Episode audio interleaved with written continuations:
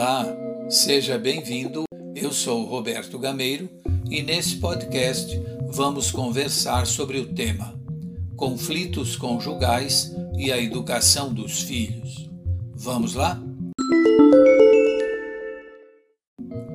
Na tarde do dia em que foram divulgados os resultados finais, um homem entra intempestivamente na escola e dirige-se à sala da direção, exigindo atendimento imediato. O homem, um pai de aluno da escola, está exasperado, muito nervoso, descontrolado. Atendido pela direção e pela coordenação, declara-se pasmo pelo fato de o filho ter sido reprovado e que, durante todo o ano, ele nunca foi informado pela escola de quaisquer problemas que seu filho pudesse ter nas aulas, nem sobre disciplina, nem sobre aproveitamento. Chega também a esposa. Esta se mostra apreensiva e claramente incomodada com a situação. Abrem-se os registros. Constata-se que o aluno constantemente não fez as tarefas de casa, esteve sempre em recuperação, não foi assíduo nem pontual. Teve diversos casos de indisciplina durante as aulas, incluindo suspensões. Essas informações deixam o pai atônito. No seu entender, a escola foi realmente incompetente com ele. Abrem-se as atas. Constata-se, então, que a mãe esteve presente na escola mais de uma dezena de vezes durante o ano, a chamado da instituição para acompanhamento da situação de aproveitamento e de comportamento do menino. Em várias das atas assinadas por ela, a mãe pede encarecidamente à escola que não trate desses assuntos com o marido e que ela mesma o fará. Fica claro que ela não o fez, o que indica a possibilidade da existência de um conflito conjugal e ou parental. Vocês já viram esse filme?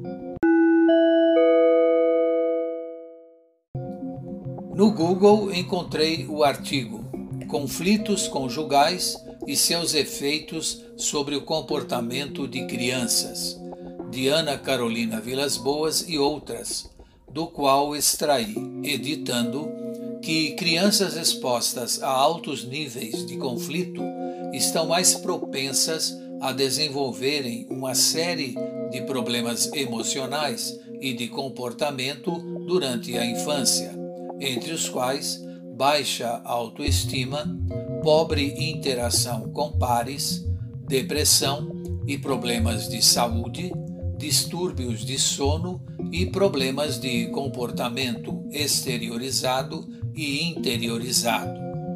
E ainda que, em um estudo publicado recentemente, os resultados mostraram que a habilidade das crianças para resolver conflitos é aprendida em casa por meio da participação e da observação de situações de conflito na família e que a agressão das crianças frequentemente resulta da experiência de conflitos mal resolvidos.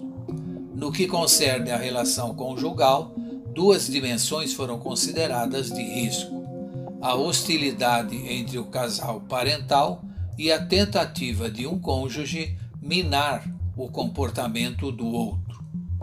Sugiro a leitura do artigo completo no Google. Podemos então nos indagar se a mãe e a escola agiram de forma correta, se o pai agiu em relação ao menino durante o ano de forma assertiva e se os possíveis conflitos conjugais e ou parentais influenciaram na conformação da situação. De qualquer forma, cabe uma pergunta: se até na separação judicial dos casais a guarda, pela lei, deve ser preferencialmente compartilhada, por que alguns cônjuges, vivendo juntos, não conseguem compartilhar a guarda e o acompanhamento dos filhos? Vamos refletir e conversar a respeito?